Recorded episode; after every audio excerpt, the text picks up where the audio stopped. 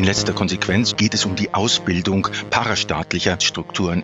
Und das, glaube ich, hat sich nicht zuletzt in diesem pandemischen Notstand gezeigt, nämlich wie sich die Expansion von Plattformunternehmen sich schon auf bestimmte öffentlichen Dienstleistungen ausdehnt. Das heißt also auf eine Verflechtung mit hoheitlichen und administrativen Aufgaben, und äh, man könnte sagen, das entwirft einen Horizont, in dem der ältere, vorsorgende Staat durch ein neues, fürsorgliches Unternehmen übernommen wird. Ja, und damit hallo und herzlich willkommen zu eurem Dissens-Podcast. Schön, dass ihr dabei seid. Diese Woche habe ich Josef Vogel zu Gast in der Show. Der Literaturwissenschaftler und Philosoph aus Berlin hat nämlich ein neues Buch geschrieben, Kapital und Ressentiment heißt es. Darin untersucht er den Internetkapitalismus, die Macht der Tech-Konzerne und die Auswirkungen von Social Media auf unser Gemeinwesen. Mit Josef Vogel spreche ich über den wachsenden Einfluss von Facebook und Co., wie das auf Kosten von Demokratie und Gemeinwohl geht und wie ein nicht kommerzielles Internet aussehen könnte. Mein Name ist Lukas Andreka, ich wünsche euch viel Spaß mit Dissens.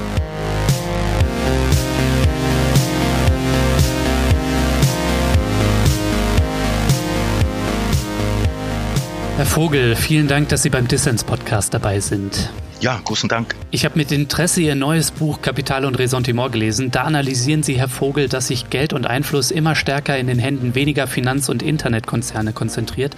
Sie sagen, dass sich durch die Marktmacht der Tech-Konzerne, ich nenne jetzt mal die Big Four, Google, Amazon, Facebook und Apple, unsere Demokratie ausgehöhlt werden könnte. Dass diese sogar Schritt für Schritt einen Zitat Online-Staat schaffen könnten. Herr Vogel, was passiert da? Naja, meine These ist, dass sich seit den 70er Jahren eine Art Privilegierung von Kapitalvermögen und Finanzmärkten eingestellt hat, dass dadurch ein internationales Finanzregime entstanden ist, das sich mehr und mehr von der nationalstaatlichen Kontrolle entfernt hat.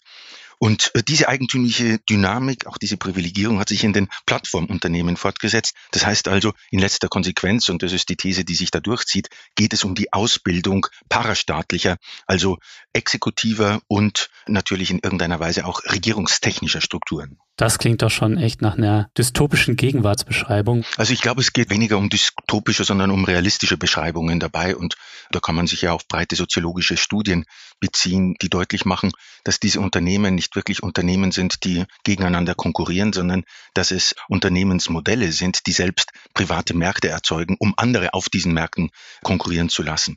Sie setzen also gewissermaßen Rahmenbedingungen, wie früher die Staaten Rahmenbedingungen für Märkte gesetzt haben, nur dass die Staaten darin und die Nationalstaaten und deren Rechtssysteme da kaum mehr Eingriffsmöglichkeit haben. Das wäre ein erster Punkt. Und mhm. ein zweiter Punkt kommt dazu, dass hier äh, tatsächlich internationale, man könnte sagen, Governance-Strukturen entwickelt worden sind, die mehr und mehr staatliche Aufgaben zu übernehmen versuchen. Also beispielsweise das Vordringen ins Gesundheitswesen, das Vordringen ins Polizeiwesen, die enge Zusammenarbeit mit den Geheimdiensten, insbesondere in den Vereinigten Staaten. Das heißt also, hier sind bestimmte, wenn man so will, Privilegien, also auch rechtliche Privilegien genutzt, die diese Unternehmen mit etwas auszeichnen, was man Internet-Exzeptionalismus nennen müsste. Können Sie mal ein Beispiel geben für Ihre These, dass diese Unternehmen staatliche Funktionen übernehmen? Parastaatlichkeiten nennen Sie das mit Blick auf die Corona-Krise. Genau, also wie die Corona-Krise da Ihre Gegenwartsanalyse von Parastaatlichkeit informiert. Also zunächst mal glaube ich, bin ich nicht alleine, sondern sehr viele Autoren sprechen davon, dass man es hier mit Plattformsouveränitäten oder einer Art Staatswertung von Informationsmaschinen zu tun hat. Und das glaube ich hat sich nicht zuletzt in diesem pandemischen Notstand seit Frühjahr 2020 gezeigt, nämlich wie sich die Expansion von Plattformunternehmen, die ja wesentliche Seuchengewinner sind, auch an den Börsen beispielsweise, und der damit verbundene Machttransfer sich schon auf bestimmte öffentlichen Dienstleistungen ausdehnt. Das heißt also auf ein eine Verflechtung mit hoheitlichen und administrativen Aufgaben. Und man könnte sagen, dieses Vordringen in das Geschäft mit Healthcare, medizinischer Pflege, mit allgemeinem Präventionsbedarf und so weiter gehört in diesen Bereich hinzu. Apple und Amazon betreiben Kliniken, Amazon bietet eine Krankenversicherung, medizinische Dauerüberwachung an, Google und Apple konzentrieren sich auf die Entwicklung von solchen Apps, Facebook liefert Disease Prevention Maps und ergänzt die gesundheitliche Überwachung. Um einen Covid-19-Alarm und so weiter. Und das heißt also, alles, was medizinisch-staatliche Vorsorgeleistungen sind, wird hier mit großer Energie als privates Angebot vorgestellt und äh, man könnte sagen, das entwirft einen Horizont, in dem der ältere, vorsorgende Staat durch ein neues fürsorgliches Unternehmen übernommen wird. Mhm. Also eines der großen Start-up-Unternehmen im Augenblick, das auch weitläufig diskutiert worden ist, ist äh, in Kalifornien gegründet worden. Palantir heißt das, hat irgendwie den hübschen Namen von Herr der Ringe. Also dieses New Age und äh, Fantasy-Modell ist, glaube ich, für diese Unternehmen nicht unwichtig. Also dieses Unternehmen wurde einerseits von sogenannten Venture, also Risikokapital gegründet, auf der anderen Seite von der CIA. Und dieses Unternehmen bietet Big Data Operationen an, die etwa von der amerikanischen Ausländerbehörde genutzt werden im Gesundheitswesen in den Vereinigten Staaten und Großbritannien. Dieses Unternehmen arbeitet mit Polizeibehörden in Hessen und Nordrhein-Westfalen zusammen und dringt natürlich jetzt auch in den Gesundheitsmarkt vor.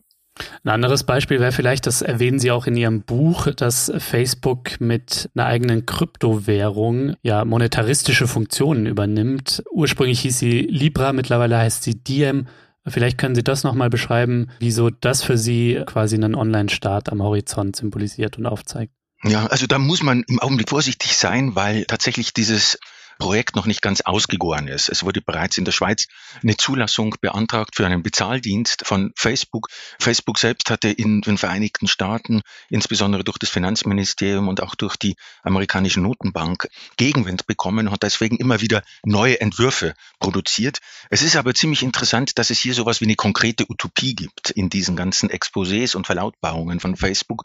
Und am Horizont zeichnet sich etwas ab, was im Grunde auf eine Ablösung Privatisierung regierungsgesteuerter Währungssysteme abzielt. Das heißt also die Privatisierung von Währungssystemen über das Modell des Bezahldienstes und damit natürlich auch im Grunde eine Verschiebung der bisherigen Achse zwischen Zentralbanken und Geschäftsbanken hin zur Fintech-Industrie. Das ist, glaube ich, ein wesentlicher Aspekt dieses neuen Programms. Sie beschreiben in Ihrem Buch auch, dass Sie sich vorstellen können oder dass es Anzeichen dafür gibt, dass die Menschen zukünftig mehr Netzbürger eines privaten Online-Staats sein werden, als dass sie Staatsbürger sind. Vielleicht können Sie einmal beschreiben aus Ihrer Sicht, was Ihre Prognose für unsere Demokratien und vielleicht auch für das Ideal von demokratischer Bürgerschaft bedeuten würde.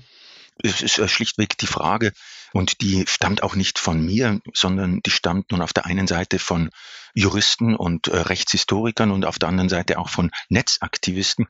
Es stellt sich die Frage, inwieweit bestimmte Kompetenzen, die mit dem Geltungsraum der repräsentativen Demokratie zu tun haben, inwieweit Kompetenzen dieser Art mehr und mehr ins Netz ausgelagert werden. Und da kann man zumindest eine längere Entwicklung beobachten, nämlich, und das betrifft insbesondere die Finanzmärkte, eine Privatisierung des Privatrechts. Das mhm. heißt, die Herauslösung privatrechtlicher Vereinbarung aus dem Umkreis der nationalstaatlichen Gesetzgebung. Alles das, was in internationalen Verträgen, Handelsverträgen niedergelegt ist, alles das, was den internationalen Kapitalverkehr betrifft. Da geben sich inzwischen Unternehmen wechselseitig selbst äh, ein bestimmtes Recht, eine Art Lex Mercatoria, ja, also ein eigenes Privatrecht, das sich dadurch auszeichnet, dass es international dann die günstigsten Rechtsstandorte für Schlichtungsfragen etc. wählen kann. Diese Bewegung ist in den Rechtswissenschaften seit geraumer Zeit diskutiert. Es gibt eine jüngere Studie einer amerikanischen Rechtshistorikerin, Katrin Pistor, die beispielsweise nachgewiesen hat, dass die Kapitalakkumulation seit der frühen Neuzeit durch ganz spezifische Ausnahmeregelungen für Kapitalvermögen hergestellt werden konnte. Also es gibt hier rechtliche Privilegierungen. Mhm. Und etwas Ähnliches ist natürlich mit den Plattformunternehmen geschehen Mitte der 90er Jahre, insbesondere in den Vereinigten Staaten, wo etwas erzeugt wurde, was man Haftungsprivileg nennt. Beispielsweise, um es kurz zu fassen, dass diese Unternehmen nicht für eingestellte Inhalte etc. verantwortlich sind. Diese Ausnahmeregelungen, also Ausnahmeregelungen für Kapitalvermögen und Ausnahmeregelungen für bestimmte Internetindustrien, glaube ich, konvergieren sehr gut in den gegenwärtigen informationskapitalistischen Unternehmungen und, wenn man so will, produzieren einen Staatsbürger, der einen zweiten Schatten im Netzbürger hat, der nur noch indirekt mit dem anderen kommuniziert. Können Sie das vielleicht einmal an einem Beispiel konkreter machen, wo da dieser Bruch besteht zwischen Netzbürger und Staatsbürger? Also Sie haben es ja ganz deutlich in den Vereinigten Staaten gesehen. Ein ehemaliger Präsident, kürzlich abgewählt, hat von sich behauptet, mit der Indienstnahme von Twitter hätte er ein unmittelbares Regierungsinstrument und zwar unter Umgehung des Parlaments, unter Umgehung demokratischer Institutionen. Und die Dynamiken des letzten halben Jahres haben ja auch den Effekt dieser eigentümlichen Separatexistenz eines Netzbürgers gezeigt. Ja, in Ihrem Buch Kapital und Ressentiment beschreiben Sie, wie die großen Internetkonzerne nicht nur die Wirtschaft beherrschen, sondern auch unser soziales Miteinander und unsere gesellschaftliche Willensbildung, also den Kern unserer Demokratie, ihren marktgetriebenen Spielregeln unterwerfen. Sie sagen zum Beispiel, dass Medienkonzerne wie Facebook systematisch Kapital aus unseren Gefühlen schlagen. Also deswegen auch der Titel Kapital und Ressentiment. Also Aufregung und Konfrontation sind Währungen beispielsweise in den sozialen Medien. Vielleicht können Sie mal aus Ihrer Sicht diesen Nexus, diesen Zusammenhang zwischen Kapital und Ressentiment beschreiben. Ich habe gesagt, und das ist wichtig, dass die Internetindustrie, auch so wie sie heute existiert, mit einer bloßen sektoralen Analyse nicht fassbar ist. Das heißt also mit Analyse, die sich auf den Anteil dieser Unternehmen im Wirtschaftsgeschehen beziehen.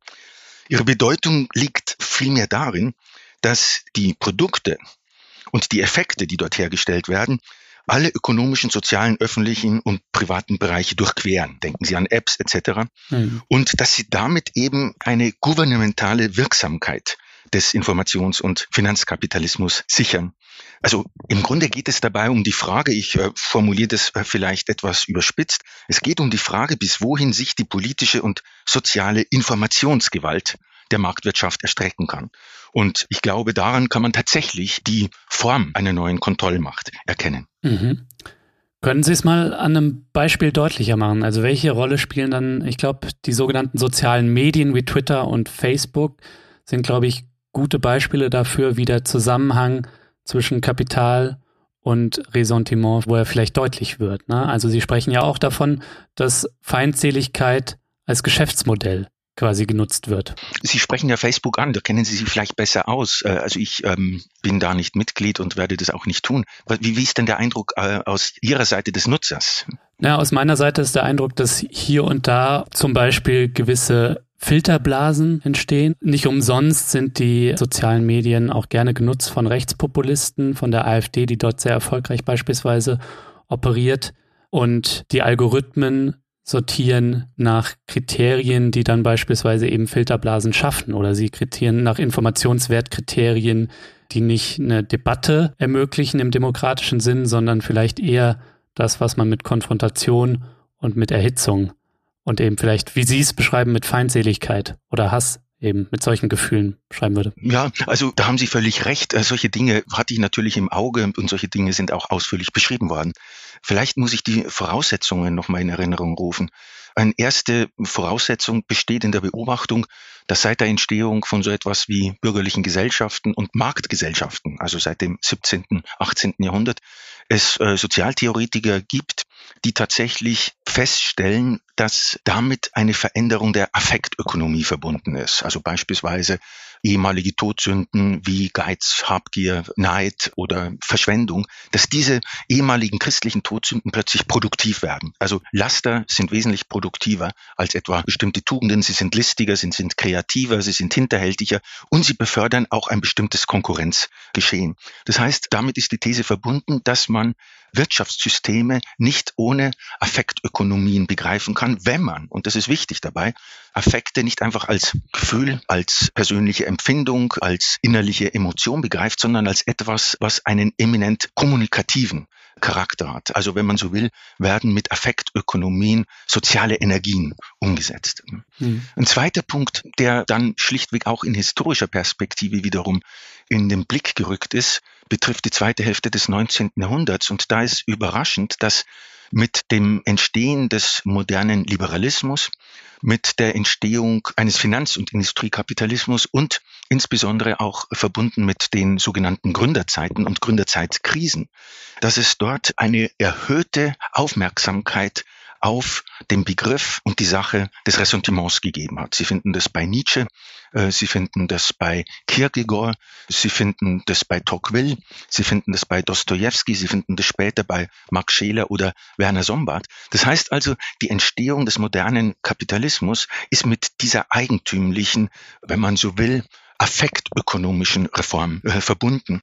Und dabei hat man auch festgestellt, dass insbesondere die Serie der großen Finanzkrisen der letzten 150 Jahre, also Gründerzeit, Weimarer Republik und dann eben nach 2007 und 2008 eigentümlicherweise immer mit dem Erstarken völkischer, xenophober, zum Teil auch antisemitischer Bewegungen verknüpft war. Das sind historische Beobachtungen, die diesen Zusammenhang vielleicht in den Blick rücken. Und dann wäre der letzte Punkt, worin und wodurch wird dieser Zusammenhang unter gegenwärtigen, also auch technologischen Bedingungen der Netzarchitektur forciert und ich würde sagen, es sind ein paar Elemente, die man vielleicht nennen könnte. Eines haben Sie erwähnt, ich würde das selbst die Erzeugung sozialer Monaden nennen. Die Herstellung von dem, was man in diesen Konzernen auch Community Feedback Loops nennt, also Rückkopplungsschleichen zur Verstärkung von bestimmten, wenn Sie so wollen, Tribalisierungen. Ne? Ein zweiter Aspekt, der dazugehört, ist die äh, automatisierte Schnellkommunikation, die in meinen Augen ballistischen Charakter hat. Das heißt also maschinell produzierte Verstärkung Verstärkungen, Wallungen, wenn Sie so wollen, die Triebstruktur von Maschinen. Und schließlich, und das wäre ein letzter Aspekt, der dazugehört, ist die Verschärfung des Meinungshaften. Ja, Herr Vogel, danke soweit. Ähm, Sie müssen es aber, glaube ich, für mich ich weiß, Sie sind Philosoph. Literaturwissenschaftler. Ja, aber ich glaube, man darf Sie auch als Philosophen beschreiben. Sie müssen es für mich und unsere ZuhörerInnen auch ein bisschen nochmal deutlicher machen. Ich fange mal so an. Also soziale Medien, das, was Facebook und Co. kreiert haben, hat ja mal damit angefangen mit dem sogenannten Like. Also eigentlich damit mit positiver Gefühlszusprechung oder Gefühlsregung. Und Medienkonzerne würden auch heute behaupten, dass sie eben versuchen, wie gut oder schlecht sie das machen, sei dahingestellt, dass sie versuchen, menschenverachtende Inhalte wie Hate Speech, also die Feindseligkeit, glaube ich, die sie ja beschreiben, die durch diese kapitalgetriebenen Medienlogiken um sich greift, dass sie versuchen eigentlich das von ihren Plattformen zu entfernen. Und gleichzeitig scheint aber trotzdem diese Verwertungslogik, diese kommunikative, irgendwie eine Polarisierung und eine Spaltung hier und da zu befördern. Deswegen, vielleicht können Sie es nochmal auf die Gefahr hin, dass ich Sie jetzt zu einer Wiederholung zwinge, nochmal konkreter beschreiben, was Sie sich unter dem, was Sie als Feindseligkeit, als Geschäftsmodell vorstellen, was Sie damit meinen und vielleicht wie das zusammenhängt mit Feindseligkeit als Gemeinschaftsgefühl. Sie haben eben schon von der Tribalisierung gesprochen. Da würde ich zunächst mal gerne festhalten wollen, dass das, was in meinen Augen in diesen Meinungsmärkten geschieht, in ein allgemeineres, man könnte sagen, kulturelles, ökonomisches Milieu gehört, was eine Verbreitung, eine Verstreuung, eine Intensivierung von Urteilsmächten innerhalb des Fleischs unserer Gesellschaften betrifft, also von Konkurrenz- und Wettbewerbsgesellschaften. Wir sind in einer Art Evaluierungs-, allseitigen, 360-Grad-förmigen Evaluierungskultur, mhm. in der im äh, sehr kurzen Rhythmen Urteile abgefragt werden, etwas zu mögen, etwas nicht zu mögen, zuzustimmen oder nicht zuzustimmen. Und diese Evaluierungssucht, diese Urteilssucht ist, wenn Sie so wollen, technisch und ökonomisch perfektioniert sanktioniert worden. Und natürlich ist damit eine radikale Desolidarisierung von bestimmten Sozialmilieus verbunden. Also man hat es mit einer Erosion von Solidarmilieus zu tun. Und ich denke, dass man das durchaus als ein Geschäftsmodell begreifen kann. Also eine bestimmte kapitalistische Wettbewerbskultur lebt von diesem Konkurrenzsystem, lebt von der Ausbreitung von Wettbewerbs- und Konkurrenz- und Urteilsszenarien über das Gewebe des Sozialen hinweg. Aber vielleicht machen Sie es nochmal konkret. Wo profitiert denn jetzt Facebook von dieser Tribalisierung und der Feindseligkeit? Diese Unternehmen äh, müssen partielle Konformismen herstellen. Ja? Sonst kann man die Daten nicht aggregieren, sonst kann man sie nicht filtern, sonst kann man sie nicht äh, vertreiben, sonst kann man sie nicht äh, verkaufen, sonst kann man keine Werbegeschäfte machen. Das heißt also, die Herstellung von sozialen Monaden, von Partikulargemeinschaften oder Communities, ob sie flüchtig oder dauerhaft sind, ist elementar für dieses Geschäftsmodell. Geschäftsmodell. Mhm. Also Sie können das auch anders nennen. Ne? Also Sie können sagen, es geht wirklich um die Herstellung von kognitiven und affektiven Segregationen. Es geht um die Herstellung von Separatwelt und ich glaube eben, dass diese Aufwertung von Fragmentierung, Parzellierung, Sie können das sogar Vielfalt nennen, zugleich ein Markt- und Konkurrenzsystem beliefert. Gibt vielleicht Leute, die würden sagen, es fördert gleichzeitig auch, dass sich Communities, die vorher sich in einer Gesellschaft, die ja auch einen normalisierenden, wäre interessant zu wissen, was ihr Gesellschafts- und ihr Gemeinschaftsbegriff ist, aber Gesellschaften können auch einen normalisierenden, ausschließenden Charakter haben. Ich denke jetzt zum Beispiel an queere Communities, die sich erstmals irgendwie dank des Internets auch irgendwie vernetzen konnten. Man könnte jetzt auch, wenn man es auf emanzipatorische Bewegungen denkt, könnte man auch sagen, nur durch das Internet oder nicht nur durch das Internet, aber auch dank des Internets konnten sich Bewegungen wie Occupy Wall Street zusammentun. Also diese Fragmentierung und Vielfalt, die sie, mir scheint es fast ein bisschen, die sie beklagen, die würden vielleicht andere auch von der anderen Seite als positiv sehen, also dass das Elemente der Solidarisierung ermöglicht erst, oder? Ja, würde nicht widersprechen. Ja, aber mir scheint doch, dass Ihr Argument doch ist, dass diese Form der Kommunikation auf den Plattformen im verengten Sinn in den sogenannten sozialen Medien oder dem privat wirtschaftlich organisierten sozialen Medien, dass die sich negativ auf unsere demokratische Verständigung auswirken? Oder wie würden Sie das sehen? Ehrlich gesagt würde ich mich gerne mit Leuten im Sinne eines bestimmten politischen Aktivismus zusammenschließen. Dann würde ich mich jetzt nicht zuerst an Privatunternehmen wenden, um diese äh, Aktivierung herzustellen. Sie dürfen eines nicht vergessen in diesen Plattformen und in der Bewerbung dieser Plattformen. Und Sie können die Briefe von Zuckerberg durchlesen. Das sind ja sowas wie Hirtenbriefe, also Werbebroschüren, Hirtenbriefe, Predigten, wie auch immer. Da gibt es einen zentralen Begriff, der immer wieder auftaucht und das ist der der Community. Und es gibt einen Begriff, der nie auftaucht und das ist der der Society. Mhm. Und wenn Gesellschaft tatsächlich damit verbunden ist, sich über bestimmte Institutionen, über bestimmte institutionelle Stabilitäten zu definieren, dann ist das das exakte Gegenteil dessen, womit das Phantasma der Plattformkommunikation wirbt. Okay, aber Herr Vogel, ich versuche Sie jetzt trotzdem nochmal festzunageln. Was folgt daraus jetzt aus Ihrer Sicht für unsere Demokratien? Aus dieser Fragmentierung, die sie auf den von Verwertungslogiken geprägten Plattformen konstatieren, also auf Facebook zum Beispiel und anderen Social-Media-Plattformen. Ich bin jetzt böse und dringe Sie zu einem Urteil. Ist das nun schlecht für unsere Demokratien? Wenn ich kommuniziere, möchte ich nicht, dass dazwischen ein Parasit steckt, der damit Geschäfte macht.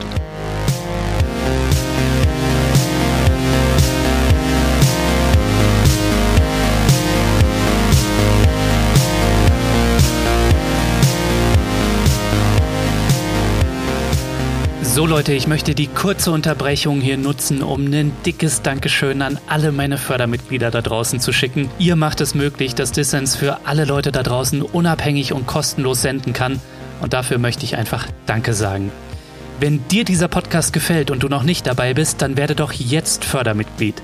Mitmachen kannst du schon ab 2 Euro im Monat und du machst Dissens damit nicht nur möglich, nein, es winken auch Goodies und du hast jede Woche die Chance auf coole Gewinne. Dieses Mal verlose ich, wer hätte es gedacht, Kapital und Ressentiment von Josef Vogel. Alle Infos zum Buch und dazu, wie du diesen Podcast supporten kannst, gibt's natürlich in den Show Notes und auf dissenspodcast.de.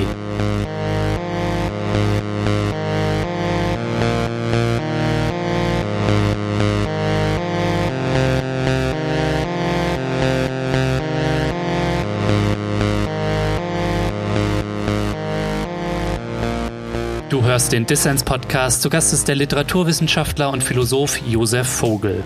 Wenn wir so um uns schauen, es gibt einen Unbehagen an der Macht der Tech-Konzerne. Ja?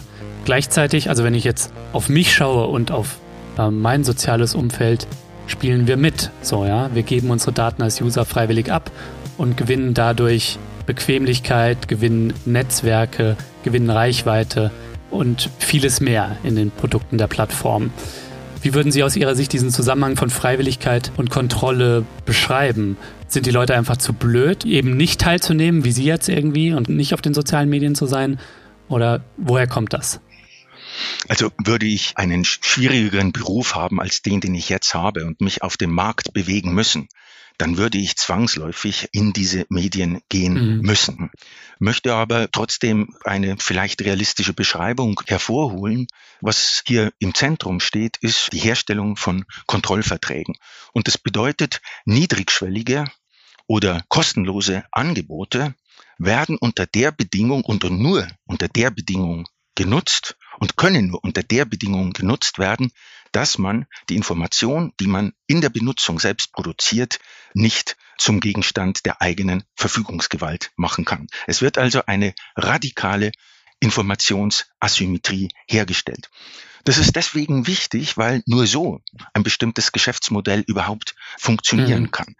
Dieses Modell funktioniert durch die strikte digitale Enteignung des sogenannten Users oder noch genauer gesagt durch das, was man inzwischen auch den Producer nennt. Das heißt, ohne es zu wissen, ohne es zu wollen, ohne es in irgendeiner Weise zu ahnen, wird man zum Produzenten von Daten und Metadaten. Bei all der Kritik an den Unternehmen, wir sind ja auch gleichzeitig Profiteure und ich hatte es schon erwähnt, daran beteiligt. Also wenn wir die Dienste nutzen, ähm, also in gewisser Weise sind wir Ausbeuter und Ausgebeutet zugleich.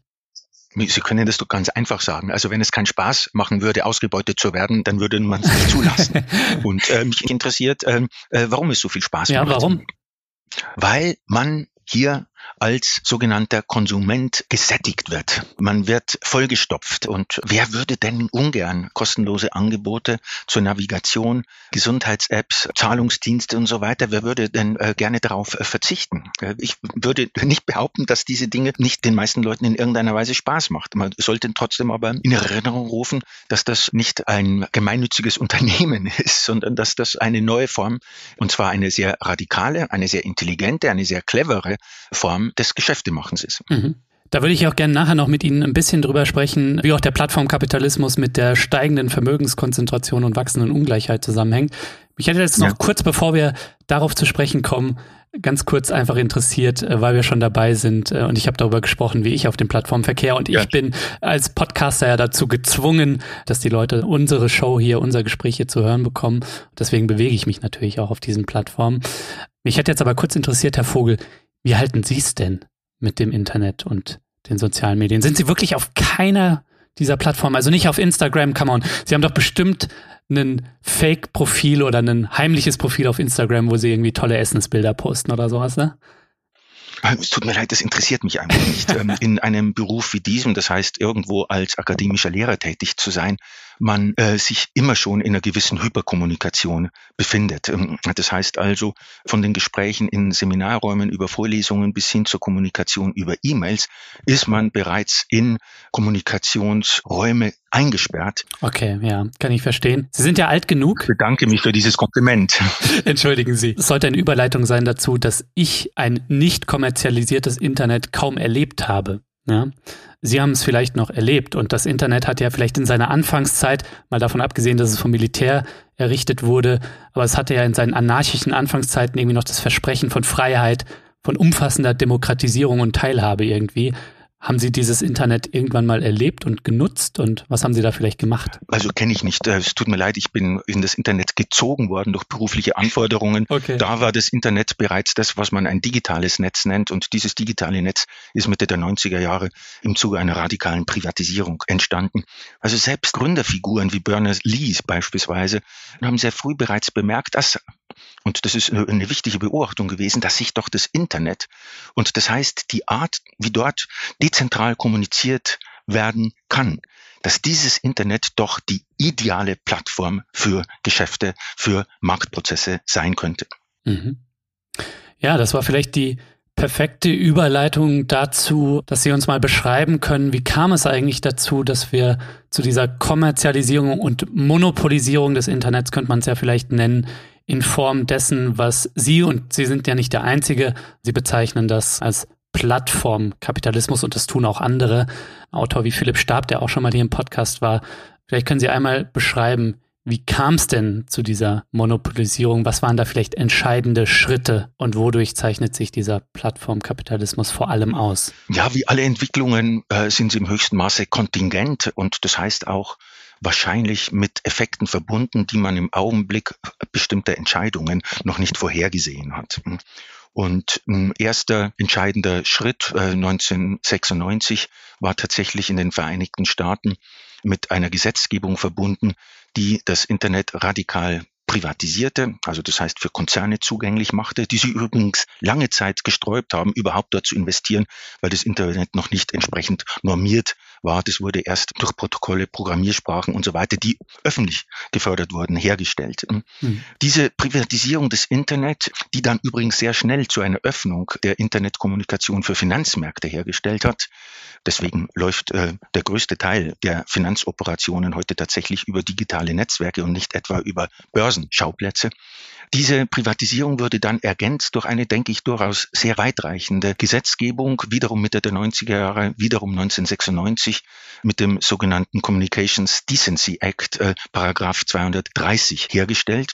Dort wurde nach einer langen Auseinandersetzung tatsächlich beschlossen, dass Internet-Provider als einzige Unternehmen der Weltgeschichte von der Verantwortlichkeit der dort vertriebenen Content-Inhaltssubstrate freigestellt werden. Mhm. Damit ist das entstanden, was man eben auch Internet-Exzeptionalismus nennt. Das heißt also, man hat eine Situation rechtlich zementiert mit Berufung auf das First Amendment, auf den ersten Verfassungszusatz, also Meinungs- und Versammlungsfreiheit. Eine Situation, die sich vielleicht in einem Paradox formulieren lässt. Wer veröffentlicht, auf diesen Plattformen ist nicht verantwortlich und wer Content verantwortet, veröffentlicht nicht. Das ist die neue Situation und das hat den Take-off dieser Unternehmen hergestellt. Allerdings kommen, glaube ich, ein paar weitere Daten dazu. Zum Beispiel der Zusammenbruch der New Economy 2000, also das, was man die Dotcom-Blase nennt. Das hat zu einer radikalen Marktbereinigung geführt und dazu, dass sich Monopol- oder Oligopolstrukturen hergestellt haben. Also Facebook, Google, Apple etc. Also ein Unternehmen wie Google kauft im Schnitt, äh, wenn ich das richtig sehe, pro Woche ein Unternehmen auf. Ein Unternehmen, okay, krass. Ja. Und es kommt vielleicht ein äh, letzter Aspekt dazu und der betrifft die Frage, warum sind diese Unternehmen so überaus attraktiv für Finanzinvestoren? Was dazu führt, ja, dass genau. eben beispielsweise Uber teurer ist als BMW, dass Airbnb teurer ist als Hilton International, dass inzwischen diese Plattformunternehmen die wertvollsten Unternehmen überhaupt helped. Auf den Börsenschauplätzen in den Aktienmärkten sind. Und ich denke, diese Unternehmen zeichnen sich durch ein paar interessante Attraktionen für Investoren aus. Das ist zunächst einmal, dass sie wenig Ärger mit Fixkapital haben. Also Uber muss keine Autos waschen, keine Autos reparieren, Airbnb muss keine Wohnungen putzen oder keine Immobilien verwalten. Man löst sich also von den Verpflichtungen, die mit dem Verschleiß von Fixkapital verbunden ist. Mhm. Zweiter Punkt betrifft die Auslagerung von Arbeitskosten. Nach dem, was ich gelesen habe, konnten diese Plattformunternehmen im Schnitt die Arbeitskosten um bis zu 30 Prozent reduzieren. Das heißt also durch die Indienstnahme von sogenannten Kontraktoren, das heißt also von Leuten, von denen man nicht weiß, ob sie Unternehmer, Subunternehmer, Scheinselbstständige, Lohnabhängige oder vielleicht sogar Tagelöhner oder Wegwerfarbeiter sind. Ein dritter immenser Vorteil, der bis heute auch die Diskussion in der Politik anregt, ist die Vermeidung von Steuerzahlungen. Also das heißt, alle diese Unternehmen haben, weil sie eben im Wesentlichen lizenzierte Datenprodukte und eben nicht irgendwelche Industrieanlagen transportieren müssen, all diese Unternehmen haben ihre Niederlassungen und ihr, wenn man so will, ihr Gehäuse zur Schöpfung von Mehrwert in sogenannten Steueroasen, auf den Bermudas beispielsweise. Mhm. Um ein Beispiel zu nennen, das ich auch in dem Buch zitiere. Das ist ein Beispiel, das gut recherchiert worden ist, äh, wie Geschäfte von Uber etwa in Belgien funktionieren. Da versteuert Uber nur 2,4 Prozent der Einnahmen. Das heißt, Uber zahlt nicht 2,4 Prozent Steuern auf Einnahmen, sondern nur 2,4 Prozent der Einnahmen werden überhaupt besteuert. Und vielleicht lassen Sie mich noch einen letzten Aspekt anfügen, der eben diese Unternehmen einschließlich ihrer Attraktion für die Finanzindustrie auszeichnet. Das sind die sogenannten Netzwerkeffekte. Also diese Unternehmen genauso wie die Finanzindustrie liebt Exponentialkurven. Und Netzwerkeffekte sind eben Effekte, die sich exponentiell entwickeln. Das heißt, mehr User machen ein bestimmtes Netz für mehr User attraktiv. Das heißt also, es gibt da einen von Usern generierten Mehrwerteffekt, der den Unternehmen selbst zugutekommt.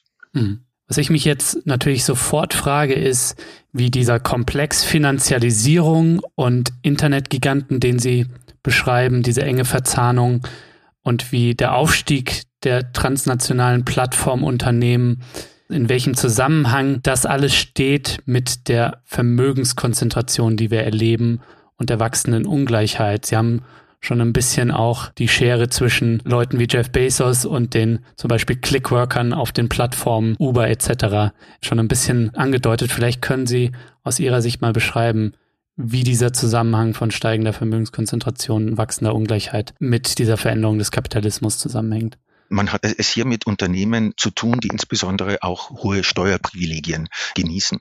Und diese Entwicklung ist eingeleitet worden in den 70er Jahren, noch bevor so etwas wie Plattformunternehmen existierten. Man kann ja daran erinnern, dass seit dieser Zeit und dann spätestens seit Anfang der 80er Jahre, also seit der sogenannten Thatcher und Reagan-Ära, es eine radikale Senkung von Unternehmens- und Vermögensteuern gab, dass es eine radikale Liberalisierung von Finanzmärkten gab, mhm. dass internationale Organisationen wie der Internationale Internationale Währungsfonds beispielsweise bestimmte Kredite nur unter politischen Auflagen etwa an Entwicklungsländer vergeben hat. Also das heißt die Privatisierung von öffentlichen Strukturen, die Privatisierung von öffentlichen Unternehmen, die Privatisierung von Daseinsvorsorge und so fort.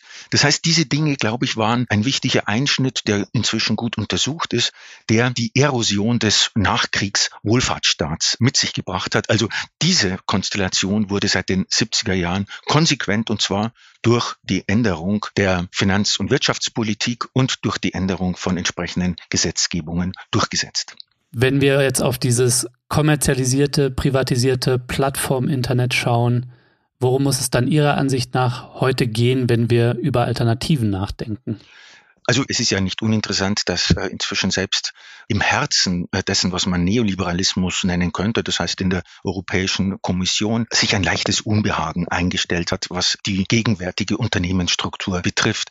Und seit spätestens letzten Jahr gibt es dort ja verschiedene Gesetzesinitiativen, die insbesondere auch auf den Geltungsraum Europas Bezug nehmen und verschiedene Vorschläge ausgearbeitet haben, um beispielsweise Monopolstrukturen zu begrenzen, mhm. um Datenextraktion zu beschränken und um sogar so etwas herzustellen wie eine eigentümliche, das ist der Ausdruck, der immer wieder verwendet wird, eine eigentümliche digitale Souveränität in Europa herzustellen. Also diese Anstrengungen Meinungen sind, glaube ich, vielfältig und es lohnt sich, glaube ich, durchaus erstens sie anzusehen und zweitens womöglich sogar zu befürworten, auch wenn es aus einer politischen Dynamik herauskommt, die nicht zuletzt auch verantwortlich war dafür, dass diese Strukturen sich ausbreiten konnte. Mhm. Es gibt andere Initiativen, die gehen insbesondere auch von Leuten aus, die kompetenter als wir beide sind, äh, also Leute, die aus der Netztechnologie, die aus der Hackerszene kommen, die aber auch aus den entsprechenden Unternehmen inzwischen inzwischen gekommen sind, die sich mit dem Problem der Infodemie beschäftigen und darüber nachdenken, ob es sich nicht lohnen würde, auch technische Infrastrukturen zu ändern. Also beispielsweise das Rauschen in den Kanälen zu erhöhen, Abklingbecken für Kommunikationen herzustellen, Pausen einzuführen. Das heißt also, all das, was ich selbst die ballistische Kommunikation genannt habe, in irgendeiner Weise zu verlangsamen, zu reduzieren etc. Mhm. Und das heißt, so denke ich, äh, gibt es äh, verschiedene Initiativen auf verschiedenen Ebenen dieses ökonomisch-technischen Systems, wo sich, glaube ich, tatsächlich Änderungen anbahnen lassen. Vielleicht können Sie mal aus Ihrer Sicht schildern, was wären denn aus Ihrer Sicht die wichtigsten Hebel oder ich sag mal, welche, Sie haben jetzt schon so ein paar Initiativen aus verschiedenen Richtungen genannt. Was wären da vor allem interessante Initiativen aus Ihrer Sicht zur Einschränkung der Macht der großen Plattformunternehmen in den Bereichen eben zum Beispiel Datensouveränität, Kommunikation und auch ökonomische Ungleichheit in der digitalen Ökonomie? Ja, ganz einfach drei Hebel. Äh, der erste Hebel ist Steuerrecht, einer der wichtigsten Hebel, um die Frage der Verteilung neu zu stellen. Mhm. Es gehört zur Organisation vernünftiger und das heißt auch kapitalistischer Geschäfte dass man in die Infrastrukturen, die man selbst benutzt, auch investiert. Und äh, die Steuervermeidung tut exakt das Gegenteil. Man benutzt national steuerfinanzierte Infrastrukturen, ohne tatsächlich zur Förderung, zur Erhaltung, zum Betrieb dieser Infrastrukturen beizutragen. Das, glaube ich, müsste jeden Fahrzeughalter, der mit seiner Kfz-Steuer für den Ausbau öffentlicher Verkehrswege beisteuert, in Erregung versetzen. äh, zweitens das sogenannte Haftungsprivileg. Das heißt also, Unternehmen müssen, wie Chemieunternehmen, Unternehmen müssen für ihre Produkte haftbar gemacht werden. Das heißt, Produkte müssen zugelassen werden in einer gewissen Weise. Und drittens eben der ganze Bereich der rechtlichen Regulierung von bestimmten Märkten, wie ich es vorher erwähnt habe. Also diese drei Elemente, die Frage nach der politischen Intervention in Märkte, zweitens das Haftungsprivileg und drittens das Steuerrecht sind, glaube ich, entscheidende Hebel in diesem Bereich. Mhm. Sehen Sie da eigentlich, dass zwischen dem Internet oder dem digitalen Raum in den USA und ich sag mal dem Überwachungsinternet in China, also das sind ja so zwei Pole, könnte man sagen, dass ja. da in Europa da sich so eine Alternative entwickeln könnte oder dass da positive Impulse in diese Richtung passieren könnten. Ich meine, man könnte ja sagen, die DSGVO, die Datenschutzverordnung, ist ein gutes Beispiel dafür, dass durchaus was passieren kann. Das, das glaube ich, ist der Ziel dieser äh, europäischen Initiativen. Das heißt also, einen Datenraum zu generieren, der zunächst einmal öffentlich definiert ist und auf den dann bestimmte private Zulassungen vergeben werden. Äh, das ist, äh, glaube ich, das Alternativmodell dazu. Es gibt ja viele Kritiker, ähm, die sagen, man müsse die großen vier, Google, Amazon, Facebook und Apple zerschlagen und das haben ja auch in den USA bereits zu dem Thema Anhörungen stattgefunden. Was würden Sie denn davon eigentlich halten? Ich denke, die Vereinigten Staaten haben große Erfahrung mit der Zerschlagung von Konzernen. Das passierte beispielsweise am Beginn des 20. Jahrhunderts äh, mit den sogenannten Trusts, die äh, tatsächlich zerschlagen wurden. Und ich denke, früher oder später wird in den Vereinigten Staaten so etwas äh, tatsächlich auch passieren. Also im Grunde kann man zwei unterschiedlich radikale Perspektiven einnehmen. Die eine radikale Perspektive, und ich will keine als meine eigene begreifen, sondern nur Optionen darstellen, die eine radikale Perspektive bezieht sich auf die Frage des Wettbewerbs und äh, auf die Frage, ob überhaupt unter diesen Bedingungen noch so etwas wie Wettbewerb funktioniert. Also Erzliberale könnten sagen, im Informationskapitalismus ist der Wettbewerb de facto abgeschafft. Und die zweite Frage ist ähm, eine andere Perspektive, die sich auf die Produktion von Öffentlichkeit bezieht und mit der Frage verbunden ist, ob die Produktion von Öffentlichkeit tatsächlich ausschließlich in privater Hand liegen darf. Mhm. Ja, das ähm, bringt mich so ein bisschen zu der Frage, können Sie sich auch vorstellen, ähm, mir scheint das so ein bisschen ja, zu utopisch und nicht wirklich realistisch, dass wir soziale Medien als Gemeingüter gestalten, also dass diese Produktion der Öffentlichkeit wieder als einen ja, ein öffentliches Gut auch verstanden wird. Ähm, es würde voraussetzen, dass da zum Beispiel in Europa eine alternative Infrastruktur geschaffen wird. Lassen Sie mich diese Frage vielleicht etwas verdrehen.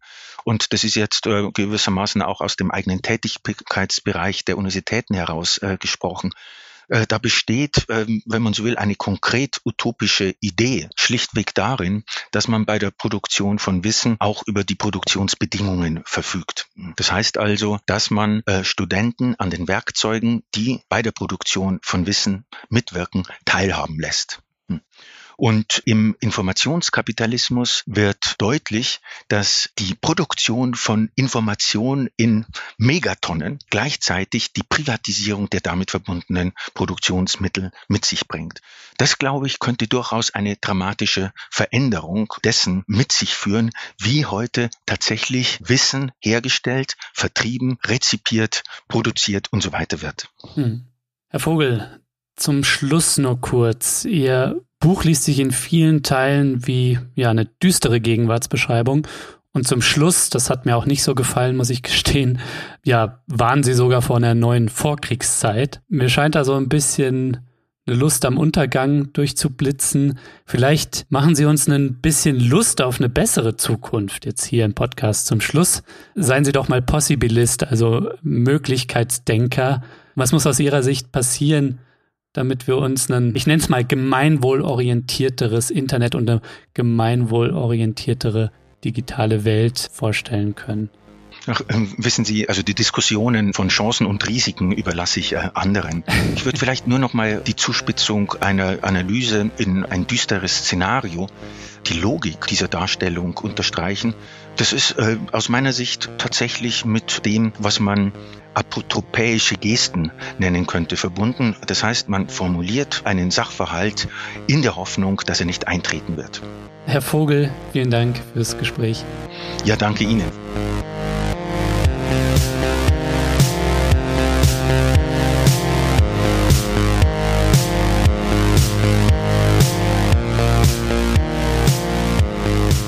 Ja, Leute, das war der Dissens-Podcast für diese Woche. Schön, dass ihr dabei wart. Zu Gast war der Literaturwissenschaftler und Philosoph Josef Vogel.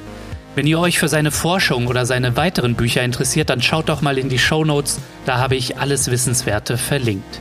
Übrigens, wenn ihr Mitglied von Dissens seid, dann habt ihr die Chance, Kapital und Ressentiment, das aktuelle Buch von Josef Vogel, zu gewinnen. Ich verlose nämlich ein Exemplar unter allen Fördermitgliedern von Dissens und denen, die es bis zur nächsten Folge werden. So, das war's dann auch von mir soweit. Bleibt nur noch zu sagen, danke fürs Zuhören, passt auf euch auf und bis zum nächsten Mal.